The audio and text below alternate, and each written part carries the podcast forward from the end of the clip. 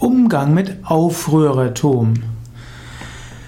Ich spreche jetzt nicht über bürgerkriegsartige Aufrührer und Aufrührertum, sondern ich spreche mehr darüber, dass Menschen manchmal eine Neigung haben, ja, irgendwie auszubrechen aus dem Normalen und manchmal sich von ihren Vorgesetzten nicht alles bieten lassen, öfter auch in einem Verein, in einer gemeinnützigen Institution oder in einem Unternehmen dort plötzlich den Laden aufmischen wollen.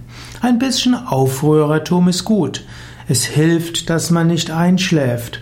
Es ist gut, ein paar Rebellen zu haben bei sich. Es ist gut, öfters mal in Frage gestellt zu werden.